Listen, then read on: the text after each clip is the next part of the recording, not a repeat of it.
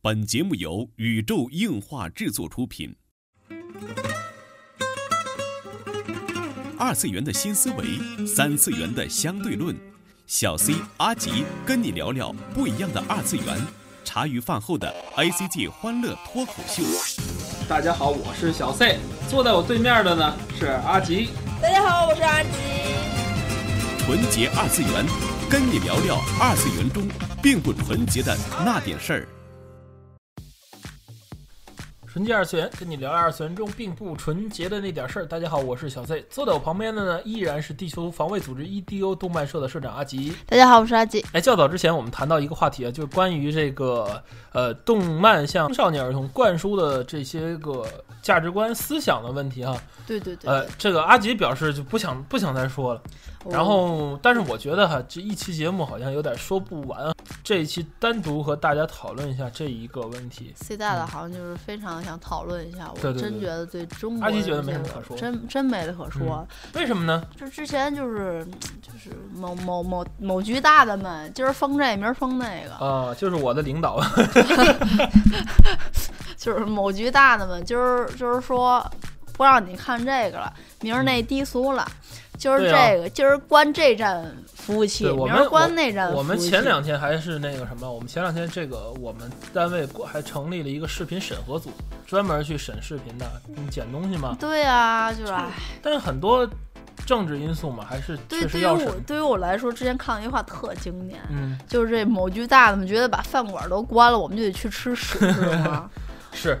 这个确实有很多不好操作的地方，因为这个就像怎么说呢？就像这个上班凭学历一样哈，这一个东西只要可以被量化，他们就便于管理嘛。就是为什么很多国企单位啊，包括这个大企业，他们要求一个学历的问题呢？这东西是可以被量化的嘛？这东西是可以被量化，可以被管理。你说这个东西它怎么管？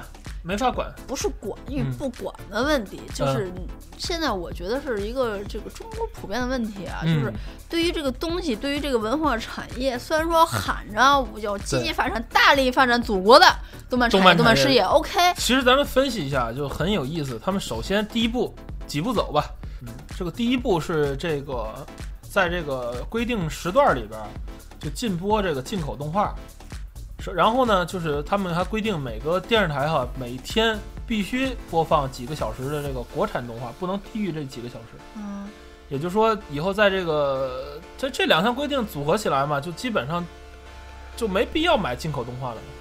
他有什么必要买吗？他就黄金时代又播不了，然后也收视率上不去，广告费又拿不到，那我就不如便宜的买国产动画吧，而且是广电局要求我必须要播的。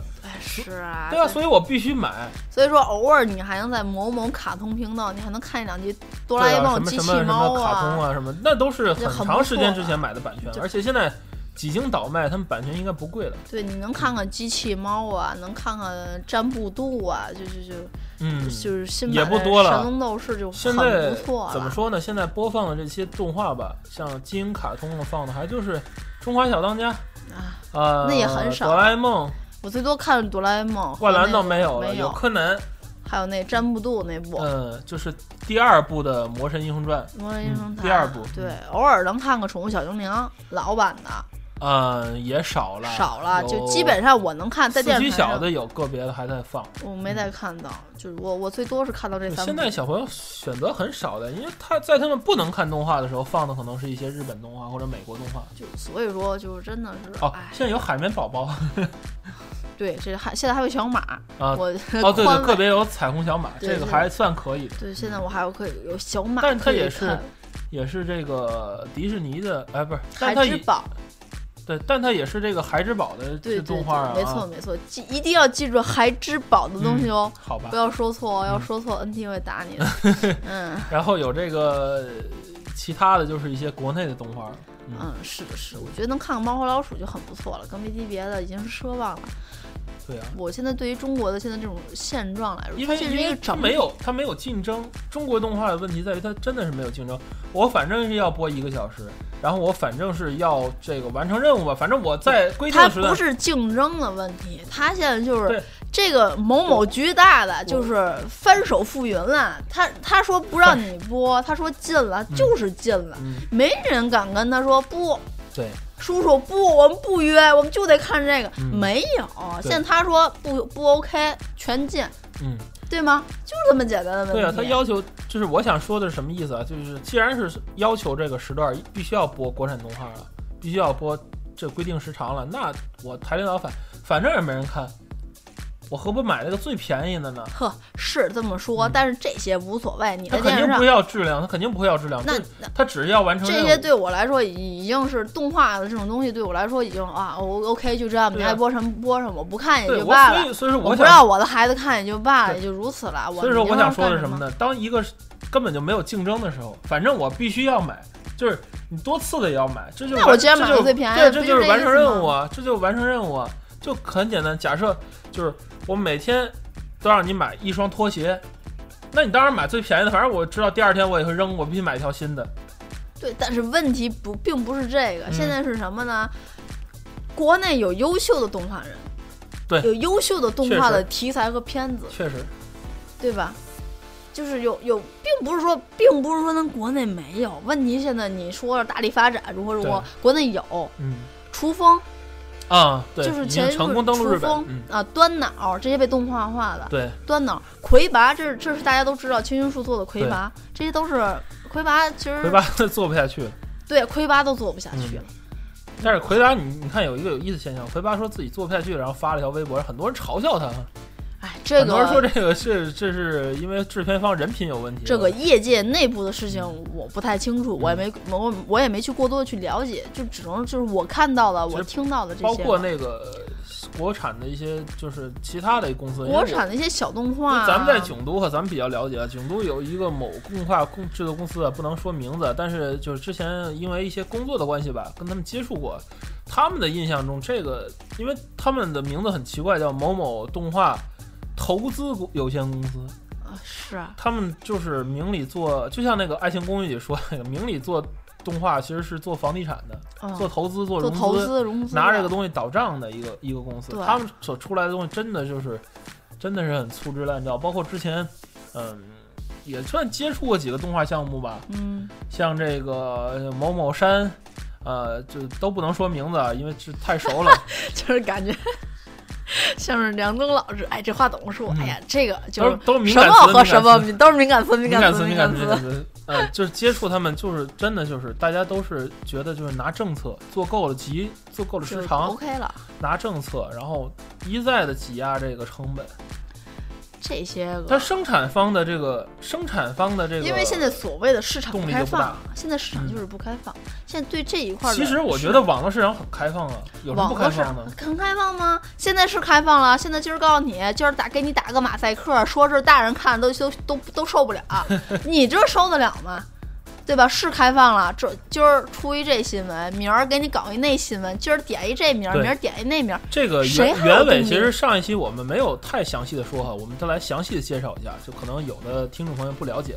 呃，前几天吧，央视新闻三连击，对，就是三连击，在这个央视新闻里滚动播出啊，就做了三条专题新闻，呃，关于这个点名批评的这个一些漫画网站、嗯动漫网站吧，动漫包括腾讯动漫，啊，腾叉动漫啊，腾叉游戏啊，然后那个 V 叉漫画啊，一些百叉网盘，啊，对对，就是这一些东西吧，因嗯为它这这些地方是支持国人漫画、啊、漫画手啊，去漫画家去画完之后去其实他们是商业化很成功的。我我在在这条新闻里哈，就是商业模式很成熟。这条新闻里还介绍了他们的付费模式，比如说有月费，有年费。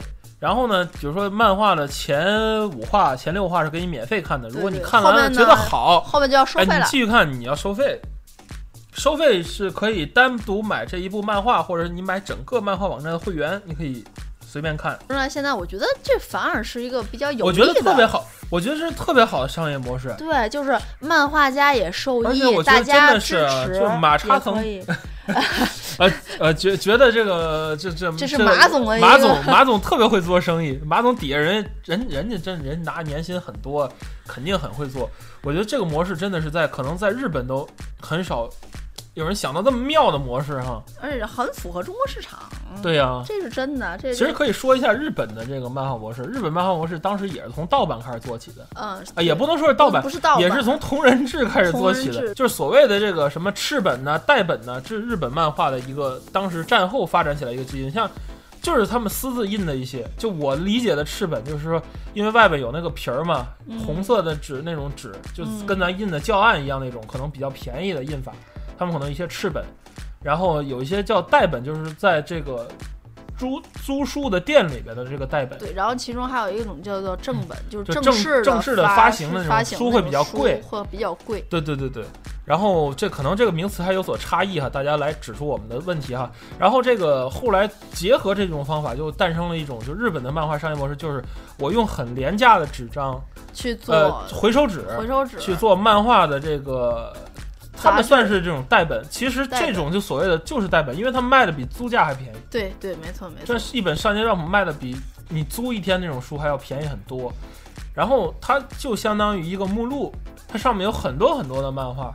对然后它的问题就是，你像日本的住房面积也小，你不容易储存的。如果你想把一部《火影忍者》以这种周刊连载的方式存完，你是买一栋房子都不够。没错没错，你想想它有多少？以至都有多少回？到后来就所以有了这个，当对一个作者很然后出名，对啊，然后就你你如果看的觉得好，我们有很贵的单行本可以卖，印刷也很精美，用纸也很精良，然后还有一些特点附录啊、限定版啊之类的东西，你再去买。包括日本现在的一些个动画也这种模式，我在 Nico 上声放送啊，然后声放送，然后一些特别版内容，包括追加的话术，我们来卖 BD。BD 对是很贵的，或者说有的一些声放送是需要你高级会员才能有入口对对对对，一个是跟网，站共享这个流量的这个分成，一个是说买一些 BD。当然，日本最大的大招就是这个衍生品，对。这是国内人想做而不可企及的一件事情。没错没错，嗯其实这种漫画的做这种杂志啊，现在国内也有，像进漫画那种也很成熟。动漫衍生品在航漫之前就大家已经在提了，嗯，动漫衍生品在就国内，包括你咱们去图书馆看书，就是动漫衍生品的研究的书有多少本儿？数不胜举，什么日本动漫衍生品，什么美国动漫衍生品，动漫衍生品研究，呃，动漫衍生品与什么市场营销，好多好多好多，大家都在知道动漫靠衍生品挣钱，对，靠买买买挣钱。但是呢，结果呢，我觉得中国国内现在卖的最好的这些动漫衍生品，可能是腾讯小企鹅的娃娃，啊，对对吧？新浪大眼睛，这认知度我觉得挺高的。没错。但是真正是国产哪个动画的这个，就就其实蓝猫，对吧？蓝猫怎么样？蓝猫的这些专营店一个一个开，后来不还一个一个倒掉了？冲击蓝猫当时我我还有一套正版盘呢，你用蓝猫你自豪是吧？哎，当时当时确实我觉得蓝猫挺好。这些个商业模式，就我我现在的问题就是，不管它是什么商业模式，不管它是再成熟的模式也罢，不管是再多的国内折腾国？内精英也罢，嗯，谁也受不起这个。对。今儿呱唧说你不行，他也不知道这个三连击对于师兄这个起不起作用啊，也不一定。我觉得谁都阻挡不了商业化的洪流。谁也阻挡不了一个好作者和好作品在国内人心中的一个位置的。人师兄还是不错的我就还是很喜欢看的。啊，包括这个中国经济先生也好，之前那个十万个冷笑话，其实都是在商业上很成功的。而且他的作品本身也都是很棒的。嗯我觉得每一个作者付出了大量的心血。但是还是感叹一下中国的这个中国动画怎么向这个大众传输一种正确的价值观，还是回到我们上期这一个主题，我觉得正确的价值观一直都有，我觉得并不是很难的问题。就魁大家拔可能魁拔有，不可能是大家真正的有一些个积极正向的时候，但是并没有得到一个更好的传播途径。嗯，很简单，我当时我路径不畅，路径不畅，就是生不逢时的感觉。我很喜欢一位国内的漫画家于彦书老师，我直到现在我一直非常的喜欢于彦书嗯老师。他是从之前漫友一直连载的一些个东西，嗯朱老师的东西是我特别喜欢的作品，嗯，就是特别棒。他的画风也好，故事剧情也好，对，人家就是人家就是不把自己可能当做一个什么样子，我就是画漫画，反正画漫画在全世界嘛，漫画家，啊，世界接世界接准的一个、嗯一个东西，就是全世放界全世界接准的一个职业哈。这不论是像手冢治虫也好，像国外的一些漫画家也好，韩国的漫画家、法国的漫画家、美国的漫画家，就是无论哪国的漫画家，他画的东西都是漫画，是是是嗯，这是一个，我觉得这是一个。不分国界，也不分什么政治体制。没错，没错，没错。甚至说，我觉得有些漫漫画这种东西啊，也是那种不需要更多的语言的。对你有可能你你看不懂日文，你看不懂韩文，但是画面在哪里，你大概其实你也能知道讲的是什么，给你的一些个冲击和内心的感受是不一样的。对，我很喜欢这这个作者，然后也非常喜欢于老师的东西。嗯然后我觉得于老师可能就是，如果他他在在我们看所谓的八块八漫游那个年代，就嗯网络如此的发达的话呢，嗯，对，那时候应该能火。对啊，然后还有之前的很多的像尤素兰我觉得画、超游素兰老师，画那个超合金社团也挺不错的嗯，Line 嘛，啊。就是很多很多作者，像当时还有最早的尤素兰老师，嗯，那时候很早了。很早的出了一些很多的作品，其实换个你换个角度一想，我觉得中国的漫画哈，在世界上还算比较先进的。当然，它后边的就是那些没有漫画的国家，几乎没有。就是给大家推荐一本书啊，就是这个《世界漫画研究》，还有一本嗯画的，呃，包括挺有特色的，像印度的漫画蛮有特色的。嗯然后这个就是，但是好多国家是没有漫画这个东西的，啊，他们看的就是日本漫画。对，而更多是可能其他国家更更加高级一些，当然人家是中国还有浮世绘或对者中国有些东西港漫的重镇不说了，然后就是嗯中国内地的漫画，我觉得内地漫画不如韩国我觉得内地的差很漫画多，。我觉得不是差很多。对于我来说，国内的很多内地漫画是很棒的。嗯就说现在我很注意的《携带者》，我觉得超级哦棒。对，但是就是国内的漫画出现一种良莠不齐哈，就是呃两极分化挺严重的。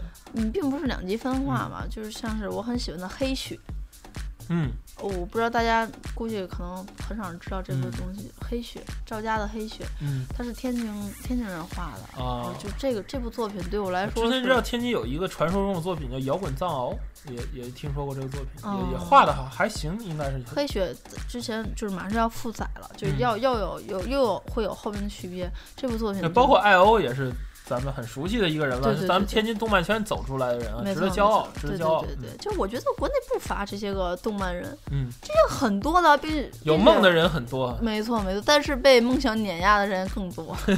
但是被现实碾压的人对，梦想被碾压的人会更多。我觉得这并不是说中国没人才，就是对，真的就是放屁。其实中国没人才，中国会画画、脑有思想、其实我觉得画的好的人这多的是。一期像二十多分钟的节目啊，并嗯不能说清楚这一怪圈的乱现象。对我们也没说出什么结论来。对我对于我来说就是卷卷卷。你看政府很使劲儿，民间很使劲儿，就是大家需求量很大，就我们要看看看，政府我们要支持支持支持。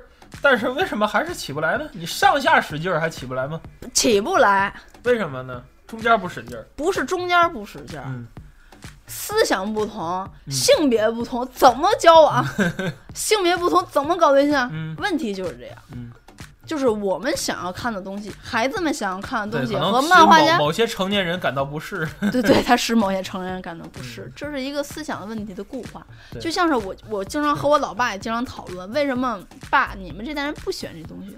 我爸特别直白，这是小孩子看的，嗯你现在长大了，你不应该看了，嗯，这是一个问题。现在对于国人国人来说，就是所谓的家长的那一伐，对于他们来说，没有一个等级分对啊，漫画就是少儿读物嘛，像漫画可能都不是少儿读物，已经变成儿童读物了。像。天津这个藏漫画最多的图书馆是叫天津儿童图书馆，没错，在好像在哪儿，在这个天津一中附近有一个没错，而且而且有正版的日本正版的台版、台湾、港版很多，对我都想去办了。对啊，他们来漫展上，原来天津的漫展，他们做过宣传的，就是我们多少多少册的动漫，人家工作人员都知道，这不是说我们去小学应该推广这，而是没错应该来漫展推广。没错没错，这是一个齿轮咬合不上的，性别不同怎么交往，就这么简单的问题，是一个思想的固化。嗯我觉得在这一点，十一区可能人家本来就是很成熟了，人家嗯会分的。少年 Jump 当然是少年漫画了，少女漫。就是这个随着年龄的增长，包括我们原来节目推荐过这个三和二的几部作品啊，没错没错。人都是在样 Jump 上连载的嘛，都是这个青年漫画，青年漫画，包括就看着随着年龄在那看这个岛工作也很有感觉，看深夜食堂也很有感觉。对对对，就是我还是很佩服这个石森老师说的这句话，石森章太郎老师说，就是人家漫画里的什么东西都可以作为漫画的载体去画出来。确实，当然，其实咱们的这个父辈啊，小时候他们也是看漫画，什么但看的是小人书。嗯，连环画，对啊，连画人家也是说画配字嘛，画配字就是一个图画省去很多动作性的描写。嗯，然后底下配上字，表现一个完整故事。现在也是收集很多收集啊，大家都在都在就是很值钱的这个小人书。嗯我觉得现在并不是一个，不是没有文化不是没有文化并不是没有文化，并不是没有人，也并不是没有一个管制的一个怎么说组织。嗯当大家三方协调好的话，我觉得会。共荣的，但是问题现在就是三方协调不好，现三方在十多年甚至二十多等年等待八零后执政的时候。对，当然现在社会我觉得很向好发展的这个一个符号就是看日本动画并且玩游戏的一代，逐渐的进入了这个中国权力中心部。八零后嘛，对呀、我觉得很多就真的是八零后。很多就是新闻什么什么呃什么呃，我们顺利的打入某组织，像新闻联播什么很多公务员儿的惊现 A 站 B 站的首页儿，对对对，然后很多就是隐性宅们在各种各样的政府机构里去，对各种的这种相关的、岗位当中吧。对啊。嗯，他们也会参与这个一些政策的制定，包括这个呃像破天荒的新科动漫，嗯嗯嗯，对吧？也还是很不错也是很关注我们所关注的一些东西。对对对，确实确实。总之是期待这个越来越好吧，期待越来越好，也期待更多的这种好的价值观去输入给咱们年轻的一代人。我觉得当嗯这个整体的一个价值理念沟通成为一个双向的能对等了能对等对，了反正至少咱们的孩子啊，咱们就想象下一代，咱们的孩子看漫画，反正我觉得至少会得到一个引导。反正我的孩子看漫画，我绝对不会给他看国产动画。嗯我想我的孩子还是应该是看我看的东西。先从对，先从那些台版的配音啊就开始。对对，先先你你先从小时候先把可以看禁区狼看一遍，看，对啊，哆啦 A 梦啊，看看这个机器猫，啊，呃对，都好了。这个然后看看这些什么圣少女啊、美少女战士啊之类的嗯这些个东西，对，嗯，还有这些就是小时候咱们启蒙的一些东西给他看。嗯。反正我如果是我的话，我会这么做。